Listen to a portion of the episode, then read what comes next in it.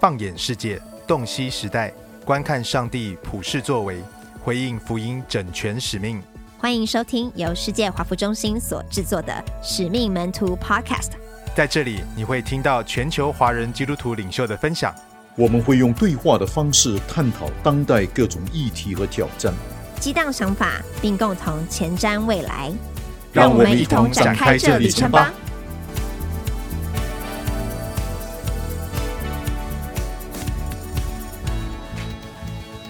大家好，我是董家华牧师。华人教会开始强调参与跨文化宣教已经超过四十年，最近这二十年，也有许多的教会注意到要把职场视为基督徒见证福音的重要场域。今天我们邀请到美国矽谷生命和灵粮堂的王雅诚牧师，来聊一聊一间美国的华人教会是怎么开始了在西非的跨文化宣教工作，又如何结合跨文化宣教与职场宣教，在西非建立当地的教会，展开福音宣教的工作。在过程当中，他们又是如何跨越文化差异所带来的隔阂呢？雅晨牧师，你好。哎，Hello，David，你好。你好，很高兴今天有机会可以跟你聊聊哈。那我们认识的时候，那时候你主要在做啊、呃、美国的留学生工作嘛，华人留学生工作。对对，有有分小留学生，然后也有呃毕业之后留在美国工作的，叫做社会新鲜人的。是是。对，那我其实今天我我一直以为访谈你会要访谈这一块，但是你最近呃这几年其实啊、你做的事情啊、不只是在做留学生施工，也不只是在做美国的第二代讲英文的施工，其实你这个到非洲去是不是最近这段时间？呀、如果你早一点邀请我，我们可能内容就是留学生施工，那个我们可以找别人来聊了。现在找别人聊。对，事实上我呃从二零零八年开始第一次去西非的多哥这个国家，那接下来十三年、十四年，我每年都有机会回去两到三次，所以我现在感觉非洲是我第三个家的这种感觉。你的第一个家是？第一个家是台湾啊，台湾，然后台湾、美国。OK，呀呀呀！你可不可以跟我们介 Made in Taiwan，Ship to 呃 the US。啊哈。现在是 export to 多哥，没错没错。嗯，可不可以跟我们介绍一下多哥这个国家？我想很多人，包括我在内，其实我对他的了解认识非常的有限。多哥这个国家，它英文就是 T O G O，就是 Togo。对，uh. 如果你去那种什么美国餐厅，就是 For here or to go，你知道吗？T 就是 Togo，就是这个字 Togo。呀，那这个国家是在西非。的一个嗯呃，呃靠海的，它它的南边靠海这样子，那它左边是加纳，嗯、右边是贝南或是贝宁.然后北边是这个曾经的台湾的邦交国布吉纳法索，哦、就是 OK，加恩这个医师他那时候在那边发迹哈，就是在.在那，所以多哥是在这样一个地方。那它的 shape 呢，呃，跟台湾其实蛮像的，是一个长形的，嗯、然后呃，它的面积也跟台湾差不多。然后它，呃，有差不多八百万人口到九百万人口。那它的呃宗教的呃比例，基督徒加上天主教徒大概百分之三十到四十，然后穆斯林大概百分之三十。OK。然后呃，然后它的还有巫毒教，巫毒教是西非西巫毒教的发源地就是在西非这个。巫毒教是什么？对，我是我知道是他们本地的宗教，但是他具体来讲，他相信的是什么，或者是个什么样的宗教？他蛮像这个泛灵信仰呀，yeah. 那其实其实蛮像。如果你走在西非的路上哈，你有时候会看到一个小土堆，嗯、然后有三颗洞，很像，有点像保龄球那种洞的样子。OK，那你再看，其实就是个脸，就是眼睛和鼻子.然后然后会冒点烟这样子。那我就说这是这样讲有点不太尊重他们，但是好像是 是烧垃圾还是怎么样？OK，但是你会从当地人眼神看到说他们有点。基督徒的话，觉得哎，这是个属灵征战，因为 OK，这就是他们的，其实很像土地公。OK，嗯，其实很像土地公。然后呢，他们这个就是呃，其实是很多巫术、邪术。我、嗯、这样、嗯、就是说呃，巫术了。那其实从坦白讲，从文化角度说，说邪术有点不太尊敬。但是如果从属灵征战的角度，我们是这样说。对，所以他们是有很多这种巫毒的这种泛灵，这种拜当地那种地的灵的的。的这样的一个信仰，那事实上是还蛮蛮多这种咒语啊法术在里面的。那事实上，这巫毒教后来有 export，因为随着这个呃奴奴奴隶的这个走，这叫什么贩这个这样子奴对对贩卖啊，或者是这样。事实上，巫毒教后来有到一些不同的国家。OK yeah. OK，所以是透过这种 slave trade 奴隶贩卖的时候散播出去的。那你刚才也提到说，它其实百分之三十是泛基督教，百分之三十是穆斯林。那穆斯林在西非或者在呃多哥这个国家，它的发展大概是怎情况是怎么样？这个简单讲一下非洲的穆斯林的分布哈，其实就是一个整个非洲，你把它中间划分一半，嗯，往上就是穆斯林，往下就是比主要就是基督教和天主教比较多的，是。对，因为呃，因为上面因为非洲在上面就是中中东嘛，是，嗯，那所以你越靠近中东，穆斯林的这个 saturation 它的密度就越高，OK，那西非呢，就是刚好在中间，它刚好。加多哥、加纳这些国家刚好就这些国家本身就切一半.所以南西非就是比较多基督教和天主教的，嗯、对，嗯、但是也有也有穆斯林。那北西非就是比例特别的高.对。那但是穆斯林在多哥是一个比较温驯的，是是，并没有这种攻击性或是这种好像要要毁掉啊，或是会会会比较温驯，所以他们可以在这个国家里面很共存。彼此尊重，但是如果你要传福音给他，你要呃要 convert，这个还是一个 big deal。嗯、所以一个人虽然温驯，但如果他成为基督徒，还是会受到逼迫。可是他们彼此之间不会去攻击啊，嗯、或是去烧逼这样子的。所以相对来说，基督徒群体、穆斯林跟巫毒教在多哥里面，大家还算是能够和平共处，可以和平共处。包括我们在那边的学，我们成立的职训学校，嗯、我们在那边的医疗诊所，嗯。都都有呃穆斯林的学生，有基督教学生，嗯、有有有有这个巫毒教的学生，无神论学生都都有聚在一起这样子。你那时候是怎么会进到多哥的？第一个就是怎么会是非洲？第二个是非洲那么多国家啊、呃，东非、西非、南非、北非，然后西非也那么多国家，Why 多哥？哎，这个问题是很很很合理的嘛，对不对？嗯、我为什么我们会跟多哥有关系？对，这个其实跟生命和灵粮行的宣教的发展。有很大的关系。OK，哎，我真的很期望有一天你，也许这个你们可以可以去访谈刘同牧师。好啊，好啊。生命河的宣教故事很丰富，很丰富。那但是你说我们有没有策略啊？有没有什么计划啊？其实都是都是 误导。事后回过事后回过头来看，可以对对对对对对。那跟初代教会很像啊。那感谢主啊，这感。那我简单讲一下原因好了，尽量缩短版。嗯，就生命和开始呃的成立的时候，就是胸怀大使命的一个心智。嗯、那我们希望说，不只是在金钱上面呃参与，人也要能够参与。所以我们那时候就有呃跟呃一些国际的呃宣教机构，像是青年使命团 YWAM 或者是万国主家布道团、嗯、Every Home for Christ 有合作。嗯、那我们的合作方式就不只是我们。支援财务上面支援，我们跟他们说，哎，我们也希望能够去宣教的合场探望我们所支持的童工，并且跟你们一起发单张啊，一起传福音。嗯，嗯那所以我们跟万国主要布道团，我们就有支持他们在蒙古、外蒙古的工作。嗯、然后呢，后来也支持了在西非多哥这个国家的工作。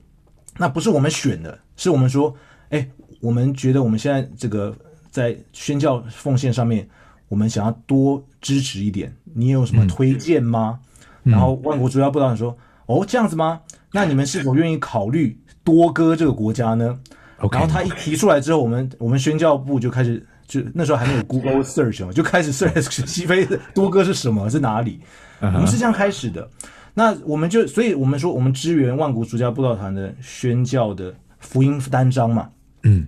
他们，我们还一起去啊！那时候我们就两千年的时候，生命河就啊，两千年多哥，所以二十一年嘞，二十一年。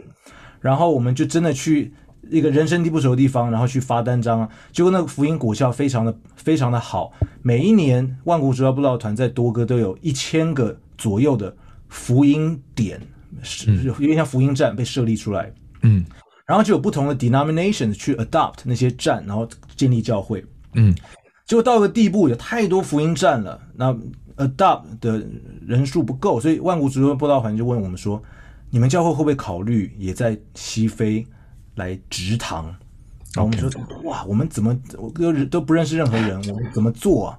嗯，那结果他们说，如果你们愿意来，因为这些年来我们的合作，我们发现你们真的是很用心，你们也很真诚，所以如果你们愿意的话，我们会把我们当地最好的童工介绍给你们，让你们一起来合作。嗯，就是因为这个原因，我们开始了第一间多哥生命和灵粮堂，在两千年的时候。嗯、OK 啊，然后呃，在多哥的生命和灵粮堂。呃，我们就等于说是他们的当地的同工为主，然后我们去支持他们。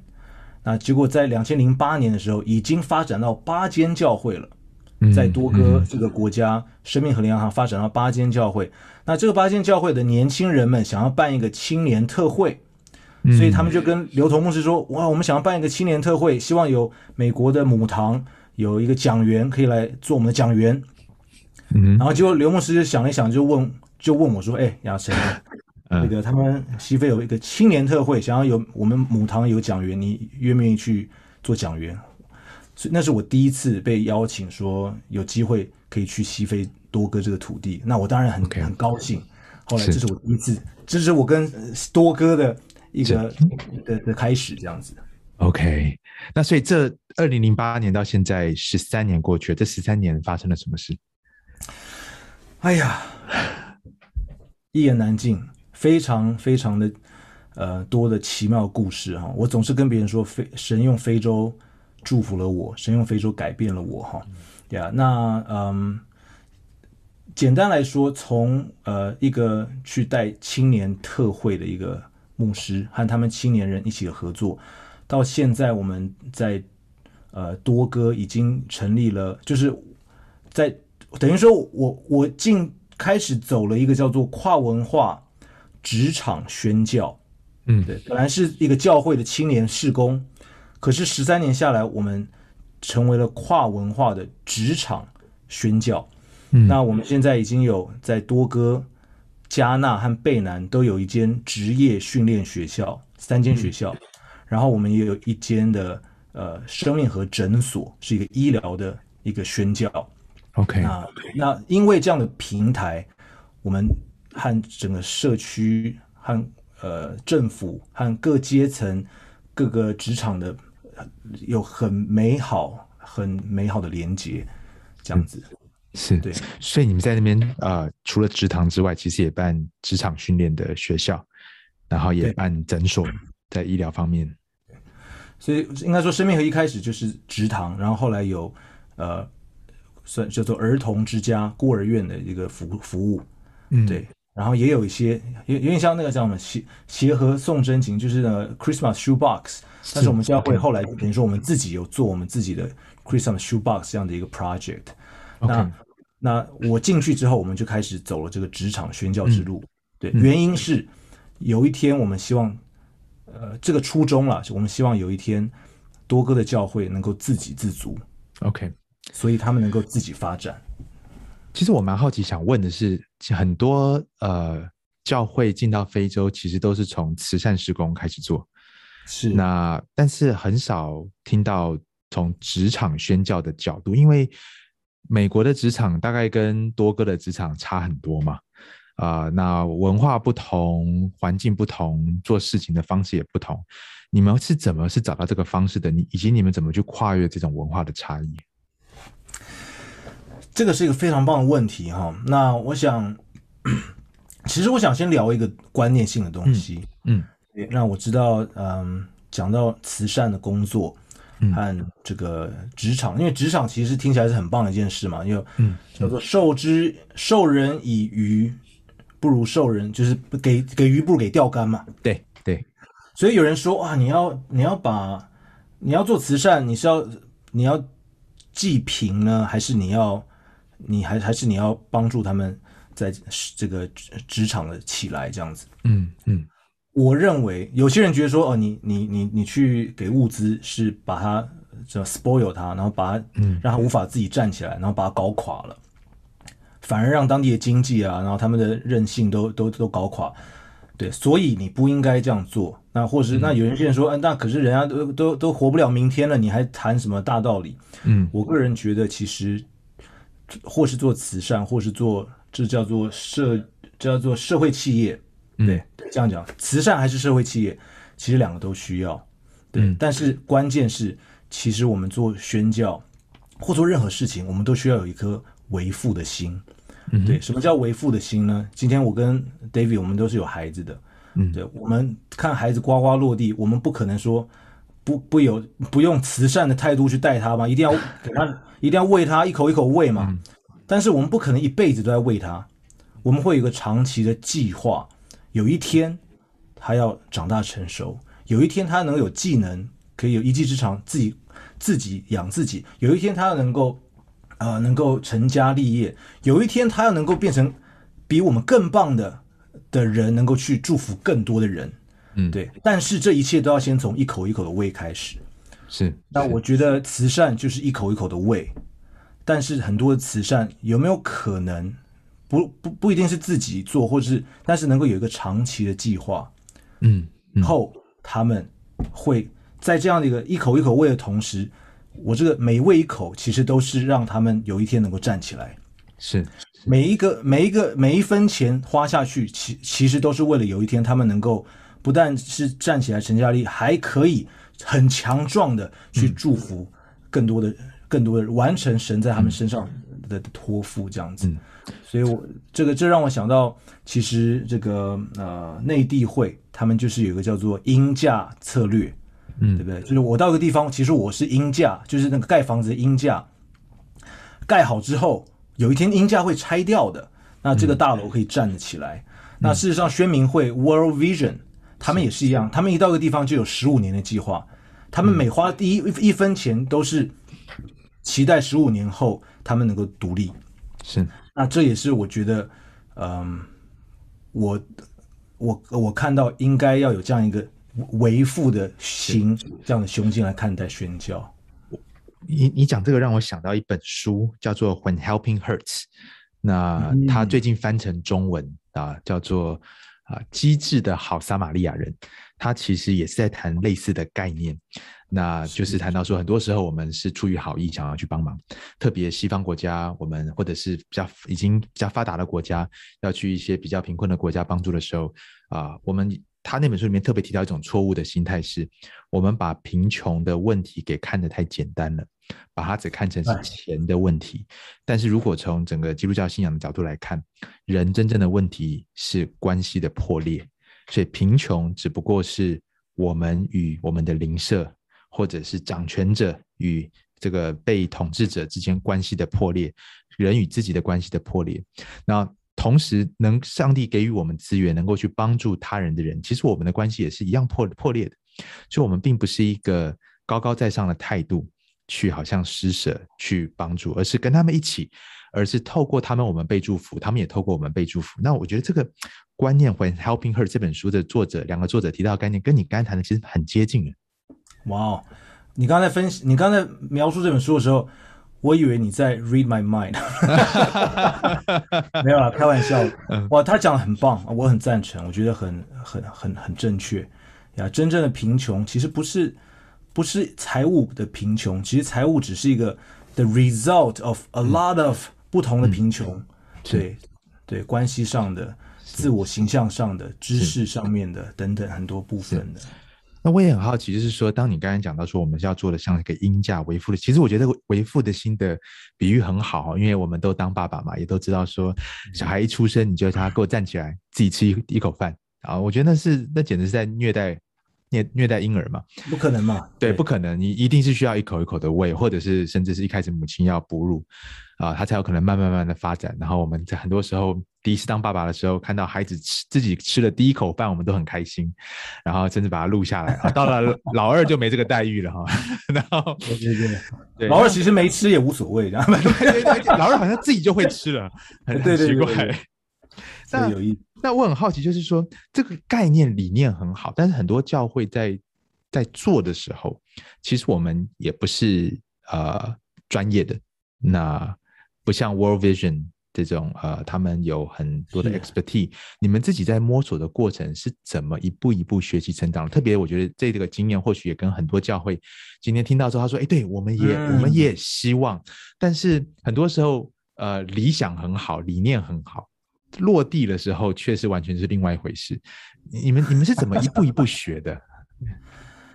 Well，我觉得 first of all，我是非常 blessed，我非常生呃，我觉得我是非常有福气了，因为我在生命和、嗯、呃这么有宣教的这个火热，嗯、而且真的是尽心尽力的在各地宣教。其实有很多经验是我我我我等于说边成长边看的，嗯，这些经验当中有成功的，有荣耀的，也有一些很呃挑战的，甚至有些哎。嗯如果重新来过，可以做的不一样的方式，嗯，嗯对，这些对我来说是很大的学习。那同时也有一些其他的友堂啊，或是一些机构，他们的故事，我们也有去做一些借鉴或是一些效仿。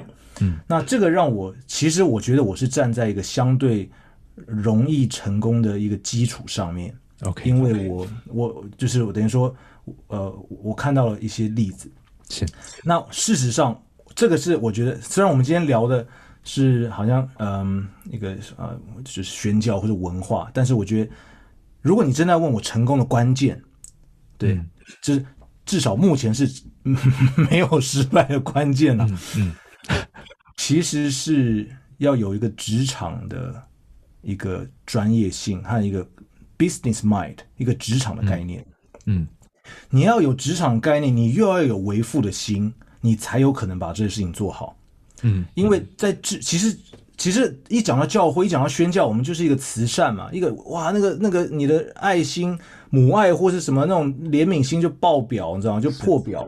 是，是所以你就一直想要给啊，一直想要溺爱、要宠。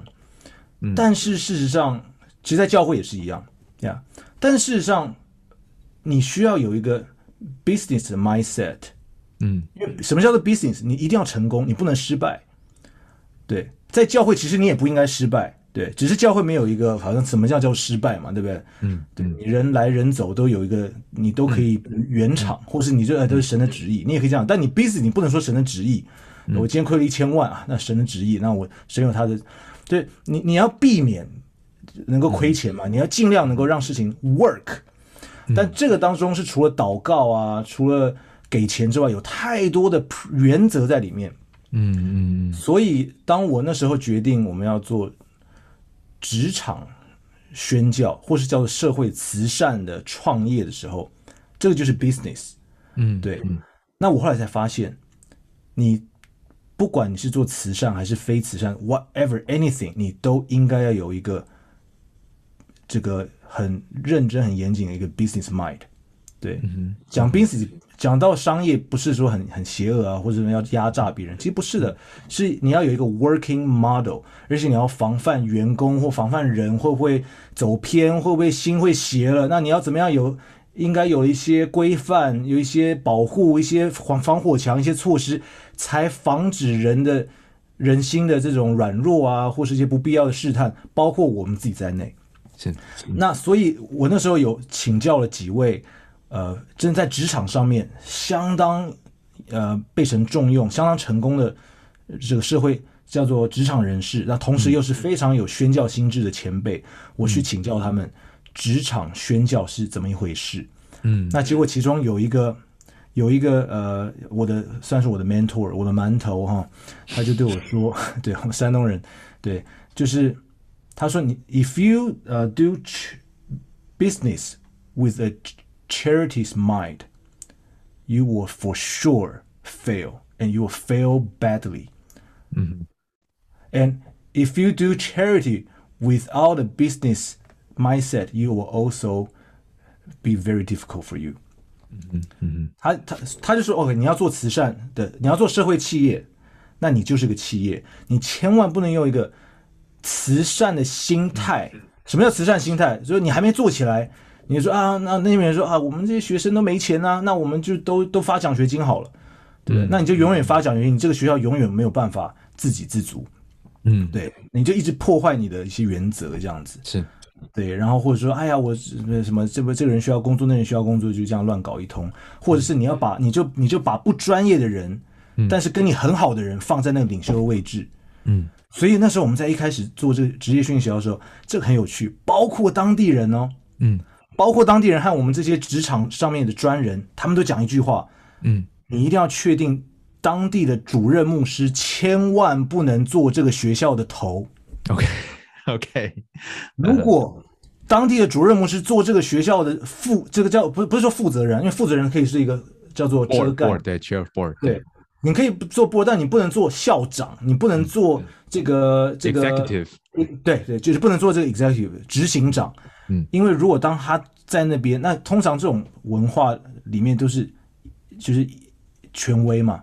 对对，这个叫做我我我现在叫做什么？叫做酋长的文化，只能有一个人说话，其他人都要听。可是你当一个不专业、很有爱心的人在那边，他没有专业性，他他要发号施令，他发来发去是不专业的，那别人又不敢 challenge。人家也不敢发声，嗯、或发声的时候，他隔天就消失 了。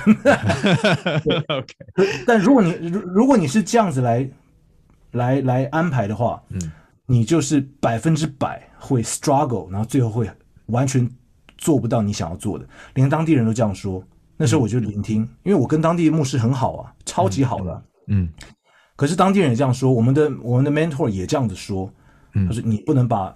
Business 当做 charity in mind，你甚至连 charity 你都要，因为你要做教会，当然是牧师懂嘛，所以他做 executive makes sense，是是对。可是你说哦，其实坦白讲，连孤儿院你是不是都要叫牧师做头？一一开始应该是这样，但是你到后来有没有可能是一个更适合做 executive 的人来做？那牧师也可以 free out 做别的事情，那更不用说要做医疗或者做教育。对对，所以那时候当地人这样说，不好意思，我一直重复这一句哈。当年说，如果主任牧师是做这个学校职业学校的头，我就不参加。OK，我这样这样听起来哇，我是你是这是是是，是什么意思哈？但我听得懂，我听得懂，嗯、而且我特别跟我的 mentor 聊完之后，我就懂了。嗯、你要把专业的人放在对的地方，当然你要有爱主啊，有同样的国度的胸襟啊，什么、嗯、这是没话说。嗯、但是要把就是 you need to have a 呃、uh, be professional 这样子。所以，我听起来其实有两个很大的关键，就是啊、其实就是一个就是聆，愿意先聆听。那这个聆听包含双重的聆听，一个是聆听本地人他们的想法、他们的心声，了解他们的文化以及他们为什么是这样想。但另外一个是聆听专业人士，那聆听专业人士怎么看，专业人士觉得怎么做是比较好的。那我觉得有了这种 humility 之后，好像啊、你你就可以啊。呃承认自己不是在每个领域都是专才，可是愿意学习，那就有一个比较好的基础跟机会，呃，能够做的比较上路。对，可是当然坦白讲，其实 其实你就可以想象，嗯，当刚才那些要求出来之后，嗯，你就可以想象我。身为一个 initiator 或是一个中间的一个人，Yeah. 我要怎么样跟这位主任牧师来讲这件事情，让他心里还是有安全感，他赞成，而且他要全力的支持。是，是这这是这是一个花花很多时间的祷告。所以你怎么沟通的？那当然，我觉得就是说，我们需要带着祷告的心，但是呃，而且其实你们沟通还有个困难的地方，就是。我想，西非的文化跟美国的人的文化跟华人的文化大概也都是还是有差异的，中间又有一个文化差异。你怎么去处理这种文化差异？然后，呃，比如说以以沟通这件事情为例子，他遇到哪些文 文化差异？然后你是怎么尝试去去 bridge the gap？David，不好意思，我我想我呃回答这个问题，我觉得如果就用两个字回答，两三句话回答，嗯、是蛮。蛮危险的，那容我稍微讲长一、拉长一点点。好，好因为你你刚刚讲到说我要怎么样来沟通这件事情，对对，对，其实沟通很大的一个部分是在于信任上面。嗯，事实上我在沟通，我跟主任牧师沟通这件事情是在二零一三年、二零一四年的时候，意思说我已经去多哥，已经去了七年了。嗯，我那时候已经去多哥十十几次了。嗯，我跟这位我他是我的，我叫他 African Papa，他是我的 African Papa。我我我我我我不是每个非洲牧师都是我 African Papa，我有个 我有两个 African Uncle，但是我只有一个 African Papa，就是这一位。OK，Pastor Pastor Clayman Clayman 牧师，uh huh. 我跟他已经建立一个非常深厚的契的的的关系，那个信任，我对他的这个尊重尊荣，我对他的这个。呃，每次去都请教他所有的问题。他在我非洲就是我的遮盖。是。然后怎么样？这那我觉得很重要的一件事情，我我觉得今天有机会，我真的很愿意分享。如果我们要去一个跨文化宣教，哈，我觉得我们既然要去，我们就要有给自己一个自己内心要做个决定，我不只去一次，嗯，我要去，我至少去个五次，我至少去个十次，这才叫尾声，这才叫你愿意去认识这个文化，还不是说我去十次我就认识这个文化了，对啊，这才叫代表我愿意去认识这个文化。那当然，我们有些是长宣的宣教士，那更不用说了，对，但是甚至连长宣的宣教士，包括我，包括我说我愿意去五次十次，我觉得在头。三年呢，我们都不不应该说哦，我了解你这个文化。那我把我自己的例子跟你们分享，就是说，我我我一直告诉自己，我不了解他们的文化，嗯，所以我去那边，我就讲我很小心的讲，我觉得比较安全的一些信息和分享和教导。OK，对，甚至连小组教会我都没办法讲，你知道为什么？因为他们什么在家里，他们的家到底什么叫做家？你知道，小组要在家里，这我观观念都很不一样。对，所以我我一直告诉我自己。我我我不了解他们文化，我不了解他们，我要去学习他们文化，所以我一直谦卑聆听。嗯，我不，我我完全不做任何的结论，我一直学习，一直学习。就到了第三年，我觉得说，我好像稍微懂了一点他们文化了。那我一觉得我自己懂了一点，我看他们做一些事情，我就觉得很不顺眼，我就觉得你们这样做不对嘛，我就开始指责。那我就是，但我还是在提醒我自己，我还是不懂。可是我心中就有觉得我懂了一点这样。然后我觉得，哎，我要提醒自己，我要小心，不然你教你的教导只是带来，其实是很多的很多的否定和指责。对，嗯、那结果呢？我到了第七年啊，我有一天我在多哥短宣的时候，我突然对自己说：“哇哦，原来我这么的不了解他们的文化，我真不了解他们。嗯、我到了第七年，我才发现我有多么的不了解他们。”而我是我发现那个时候，我才是真正开始有一点了解他们文化的一个开始。对，所以我前三年我说我不了解，然后三年到七年中间，我觉得我了解了，其实那时候还是不了解，而且那种是还蛮危险的时候。我到第七年，我说哇，原来我这么不了解。结果那时候是我真正开始了解的时候。哎，其实跟婚姻很像哎，啊，你你就是太太，你就是这样的人，我看透你了这样。就到有一天说哦，原来我真的要好好来认识他，原来他是一个这样。那时候，哎，关系是美好的开始。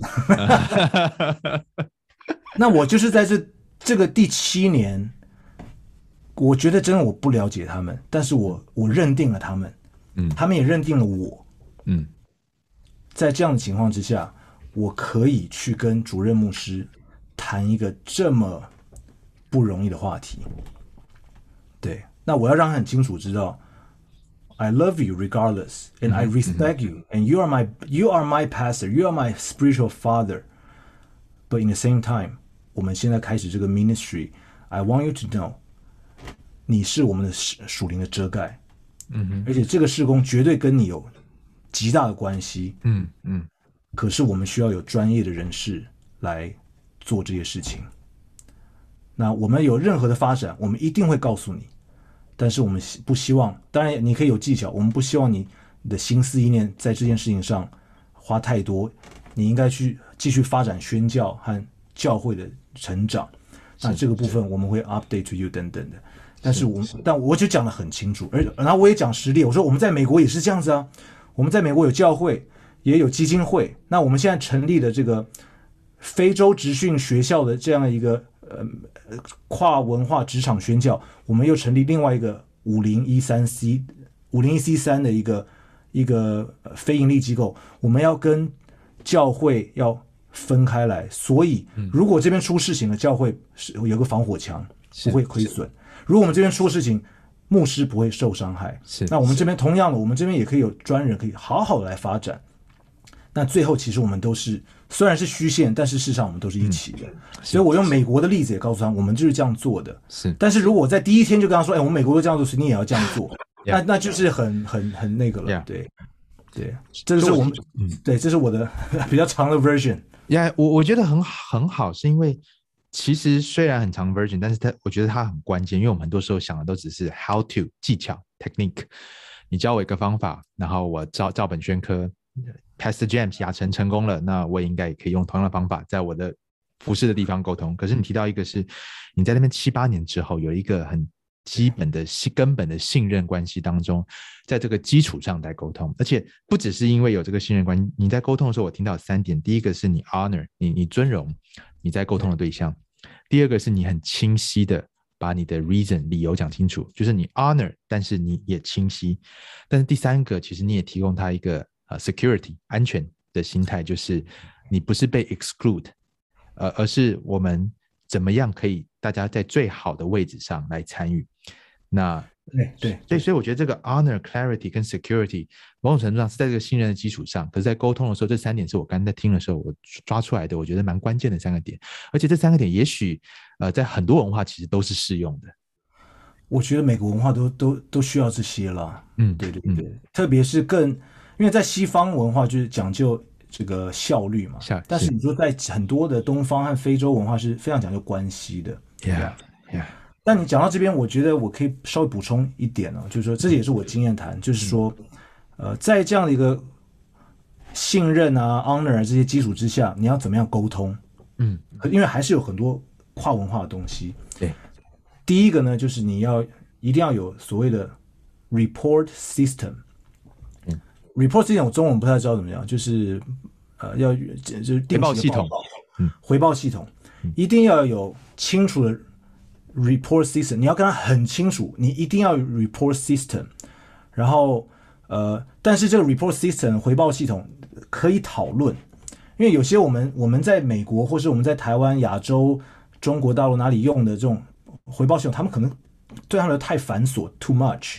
嗯，对。可是他们只要有几个重点能够回报，定期的回报就可以，然后之后有机会一起讨论。哎，我们我们美国呃的的董事会。希望看到些什么，然后就可以告诉他们。然后你们有没有办法用什么方式来？那那对，你可以用手写的，也可以；你可以用 Excel，也可以；你也可以用 QuickBook 或是什么。先从有，然后再慢慢再再 advance。那第二个就是呃，当然就是叫做 N，叫做这个年度预预算了。年度预算，对，他们一般人很很难有年度预算，因为他们他们他们从从小长大就是。今天有多少钱，他就他就用掉，嗯，嗯，他没有这种预算的概念，嗯，所以你要 我们需要年度预算，但是你要他马上做出年度预算不容易，对，嗯、所以这就是要这叫做为父的心，一点一点来带他。第一年 OK 没有没有预算，反正那就一个月的预算好了，一个礼拜预算好一点，然后两年三年之后就哎越来越知道什么叫做预算。所以连，所以不只是在信仰上面是你在门徒训练，你其实职场上面你也在训练他怎么样来来来来来 manage 一个 business。那第三个就是你要有叫做呃要有 review 了，review 的系统。嗯，所以你答应他们一些事情，你不要说啊，我们 forever 都是这样。你说我们先做个一年，先做个两年，然后我们来 review。这个叫做这个叫做这个现在很很流行的一句话叫做。Expectation management，嗯，叫做这叫什么？叫做 expectation，就期待的管理。对，嗯哼，对，期待管理。对，那就是说你你不要让他有期待说，说哦，我一辈子就坐这个位置，然后这个啊永远是我的，然后都是听我的。对，但当然你说你都我们都是跟这有分，但是我们我们来 review 一下，那这个这今年我们做完之后，我们来看一下有什么可以修正、可以改正的，或是有没有什么组织架构上面的调整。Yeah, 对，那在这样话就比较活了，比较活。是，所以这些其实都是管理，这些都是管理，但是比较简单的管理这样子。是，对对对。其实时间很快哦，这个本来觉得说，本来觉得说四五十分钟要还要聊一阵子，可是感觉已经聊了四十几快五十分钟了。那、呃、还还有还有很多可以聊的。那在这边先打一个广告哈，就是我知道，其实我们录影录音的当天早上，其实你也接受另外一个 podcast 的访谈，叫做《国度换日线》啊啊，这个 Ray Pen 对 Ray Pen 啊，彭书瑞啊，他他在做的一个呃 podcast，那他来访谈你，那你们呃你们在那里面谈到了啊，你个人的比较多是你个人的故事，包括你在台湾长大，后来来到美国这种跨文化的背景。呃，对你的影响以及对你施工的影响，所以有兴趣的呃这个听众，你们可以这个上我这个 podcast 找一下《国度换日线》，来听听呃雅诚牧师的另外一面啊。那那我想最后最后我还想问一个问题，就是说，嗯，如果今天你可以跟全球的华人教会分享一件事情。今天大概华人教会其实在普世宣教上的参与，呃，坦白坦白讲，可能呃还可以更多，但是其实已经有很多的华人教会他有心参与了。那嗯，但是有的时候是有心，但是在摸索的阶段。你会给给这些有心参与跨文化宣教的华人教会，如果今天能够从你自己的施工里面，自己你们的教会或你在做的事情，呃，一两个 take away，啊、呃，一两个你觉得他们我们可以从你的你们的经验当中，呃，你觉得可以分享出来的洞见，你觉得会是什么，或者是行动建议？对，嗯，呃，我觉得我我我自己的整对于整个国度宣教的认识还是。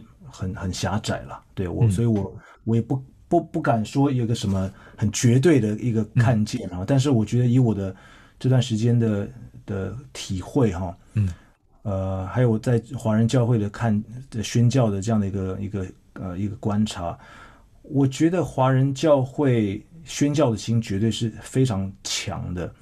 那呃，我们也常常讲到。职场宣教，哈，现在爬七座山啊，职场宣教呀。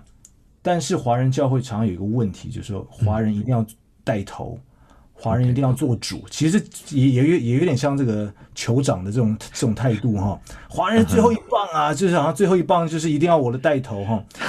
其实你带你没有问题，你你可以带头，对。那可是我觉得现在很重要是要做 leadership team。领导团队，你有没有办法让各万国万民的专业能够来吸手？万国万民的各行各业能够携手一起做宣教？这这对。其实刘同牧师讲一句话，让我一直在思想。嗯，他说，在教会或在宣教上面，就是百分之九十的人。呃，百分之十的人在做所有的事情，因为我们去宣教，我们就是讲道、祷告、唱诗歌、带小孩玩游戏。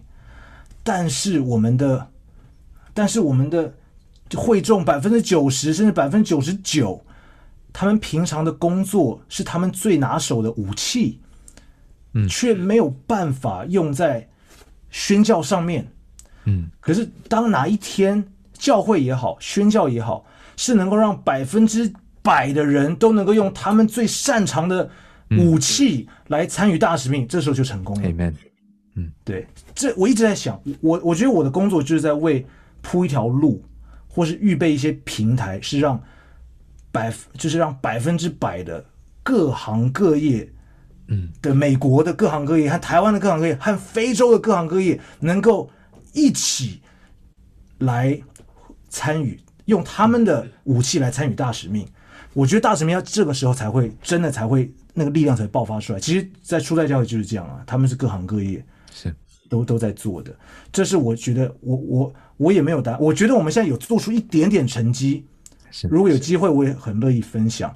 是，对，但是我觉得我鼓励，因为这个这个面这个这个面貌会是各有有千千万种不同方式来呈现。是，但我鼓励大家可以来来思想这件事情。是，Amen。你让我想到，呃，格里汉牧师在上个世纪他就讲到，他认为下一波上帝要兴起的伟大的福音运动，一定是从职场人士当中，他他认为，哇，那职场人士当中开始的一个福音运动。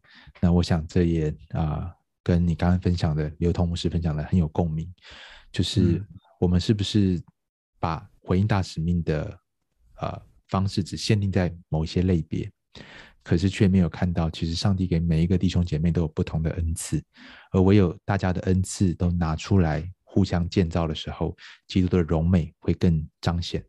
而也在那样的情况之下，大使命的呃，我们回应大使命会更丰盛的彰显出上帝的荣美。Amen，Amen。啊，今天真的再次谢谢 James 可以跟我们分享这么多，那也很盼望看到你们在西非所做的，不但是祝福当地的教会，你们教会走过的路也可以成为许多华人教会的祝福。谢谢。哦，谢谢，感谢神，谢谢 David，谢谢雅晨牧师的分享。延续着今天的话题，雅晨牧师也推荐我们，他在最近这一次西非宣教旅程中，认识救鞋救命常驻非洲的一位姐妹 Ruby。他非常佩服 Ruby 姐妹如何与非洲当地的人建立关系，与他们合作成为伙伴。透过雅晨牧师，我们也联系上了 Ruby 姐妹。访谈内容将在下周播出，我们下周见。